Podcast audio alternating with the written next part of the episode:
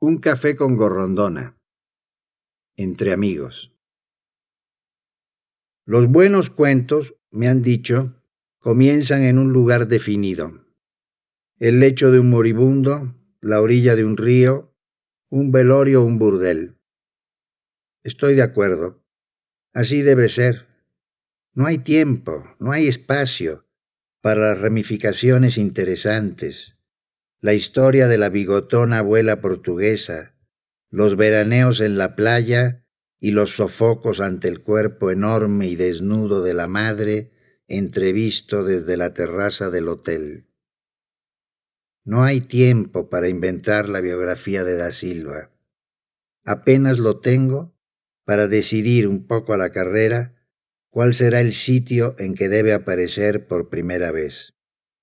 Pienso que lo mejor es verlo cuando entra al colegio, a las ocho de la mañana, casi siempre vestido de franela gris, con un portafolio negro reluciente, caminando rápido hacia la brigada de los externos.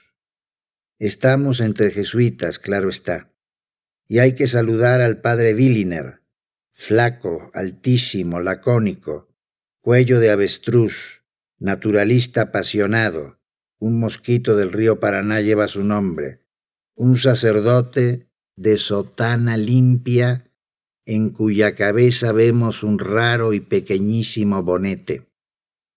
Le tiende la mano a Da Silva como lo hace siempre, sin alegría, más bien con un fastidio resignado, pero el rostro es sorpresivamente cordial y burlón, convencido, creo yo ahora, de que todos éramos unos hipócritas.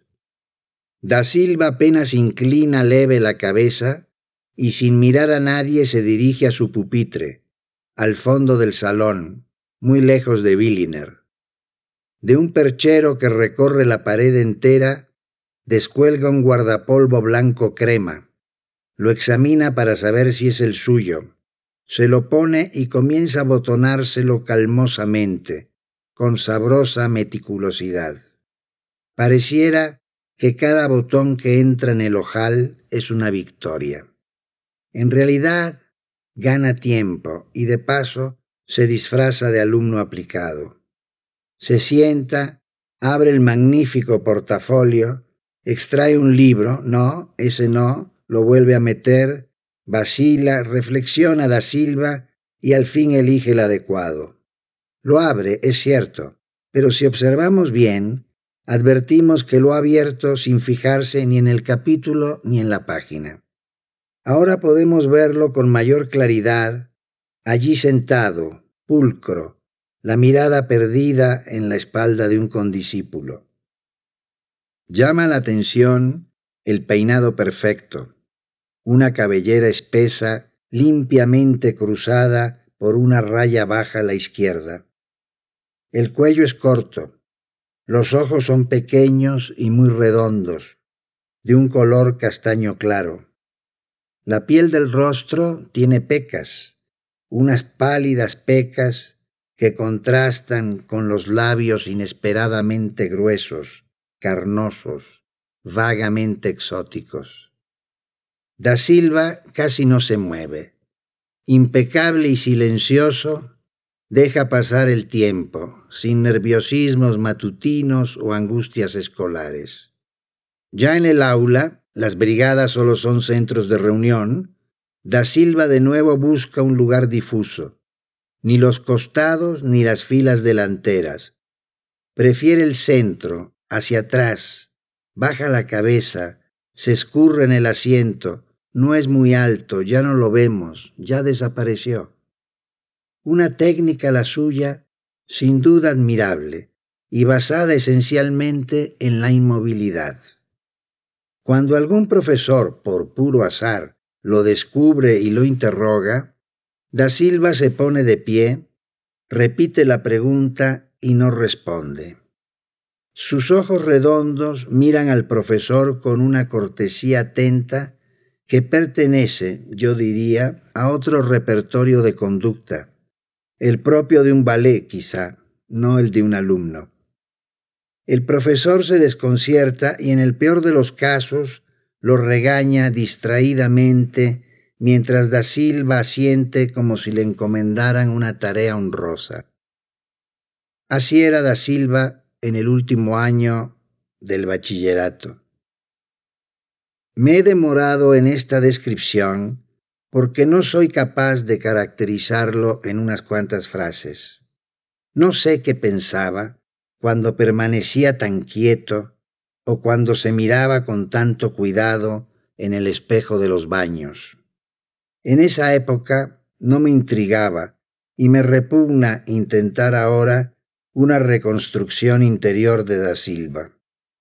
La verdad es que no fuimos muy amigos y por eso es difícil seguir una secuencia clara.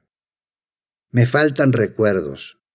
Es imposible, por ejemplo, reproducir la cadena de acercamientos progresivos que sin duda debe haber ocurrido para que Da Silva de pronto esté con nosotros en un café a las seis de la tarde. Porque ahí está, con su franela gris y su corbata tejida, azul y rojo. ¿Qué hace Da Silva? Escucha lo que cuenta Ocantos, el gordo Cantos, sobre la cacería africana de un tío suyo, las largas caminatas las picardías de los aborígenes vencidas por la astucia del tío, las noches estrelladas, el cuidado de las armas y naturalmente el enfrentamiento final con el tigre o el león. El gordo presiente nuestra impaciencia y pasa la escena que le importa.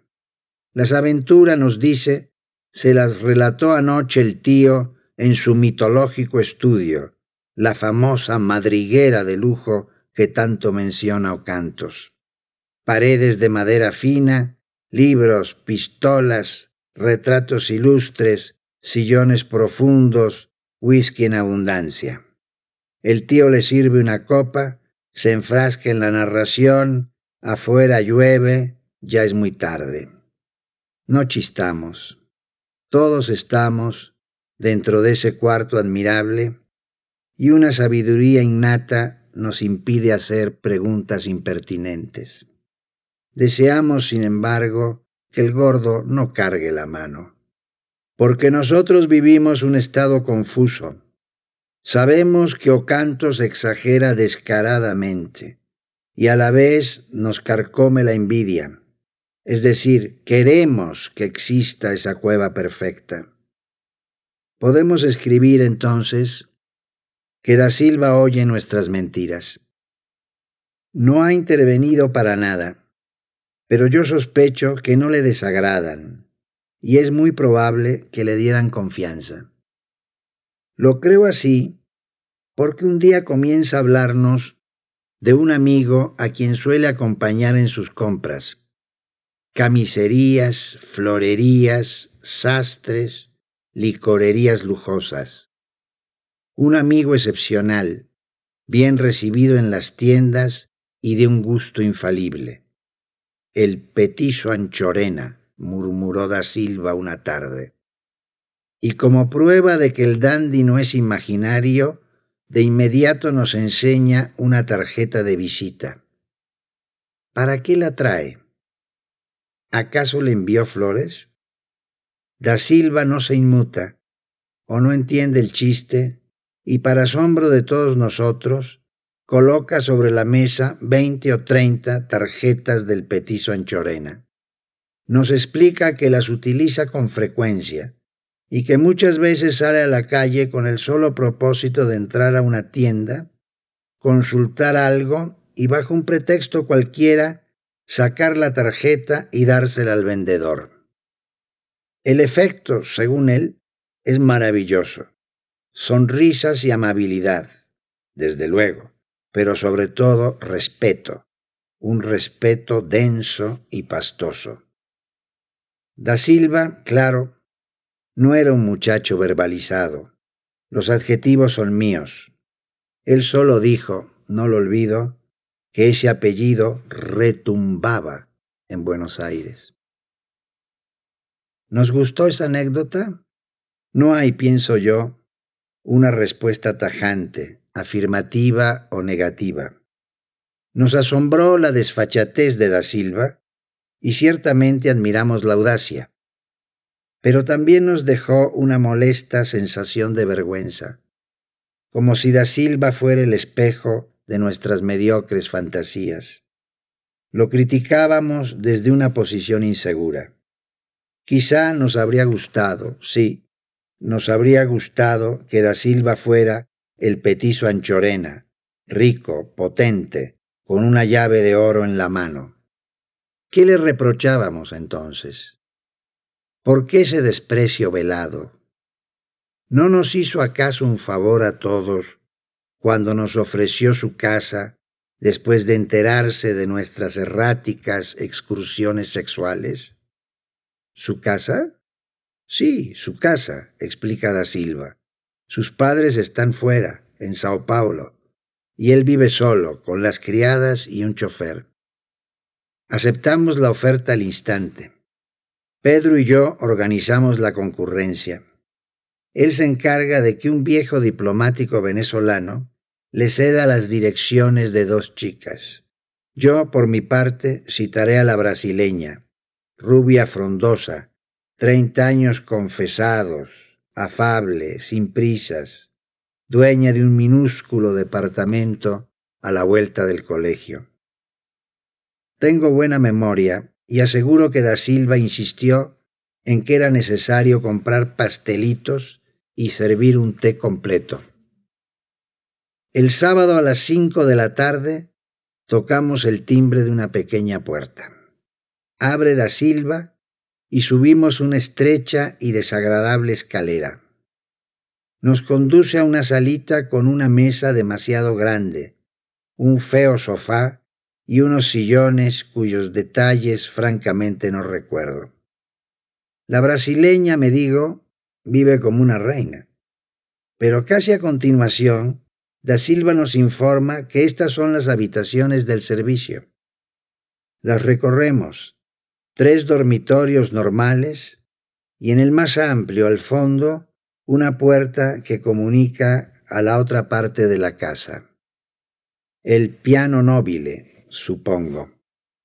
La brasileña, más familiar, más ávida tal vez, se acomoda tranquilamente en el sofá y no rehúsa ni el té ni los pasteles. Las otras dos, un par de mujeres soberbias, bien vestidas, llegan retrasadas. Se desconciertan un poco al vernos. No se sientan, curiosean, se ríen, exigen licores que no tenemos, piden música, quieren bailar, se ríen, se ríen mucho. Da Silva revolotea por la casa y nos asigna los cuartos. Jauregui se niega a irse con la brasileña. Siempre lo mismo, para eso no venía. Pedro y yo lo convencemos. Después te toca, no seas idiota. Pero esa vez Jauregui se quedó con las ganas, porque todas se vistieron rápido, picotearon un pastelito y se fueron. ¿Y da Silva? Ahí está, sentado en la sala, conversando con un hombre cincuentón y mal afeitado. Debe ser el chofer. No nos gusta el tipo, y menos aún cuando alude socarronamente a los dulcecitos. Da Silva no se defiende y nosotros ya no tenemos ganas de estar en esa sala. Y sin embargo, volvimos dos, tres o cuatro veces más. Los padres, según Da Silva, iban y venían, y a nosotros, lo escribo sin orgullo, nos parecía natural que las putas fueran a su casa. Ya sabíamos que da Silva cogía poco, aunque sí le gustaba abrir las puertas y sorprendernos durante unos segundos. Es muy difícil no aprovecharse de la debilidad ajena. No abusamos, es verdad, pero entrábamos y salíamos de las habitaciones como si fuesen nuestras. Nos creíamos casi los dueños, es cierto, no lo niego. El tiempo, sin embargo, corrige las cosas. Y ahora, a la distancia de tantos años, no estoy tan seguro de cuál es la interpretación justa. A lo mejor da Silva era un complicado bromista sexual que nos utilizaba ampliamente. Si es así, se rompe la continuidad entre nosotros y Él. Deja de ser nuestro espejo, pero también deja de ser nuestro compañero. Nos convertimos en los ignorantes escolares de Da Silva. No tan malos en el fondo, porque nunca le dijimos que habíamos descubierto que la puerta de la habitación grande daba un muro.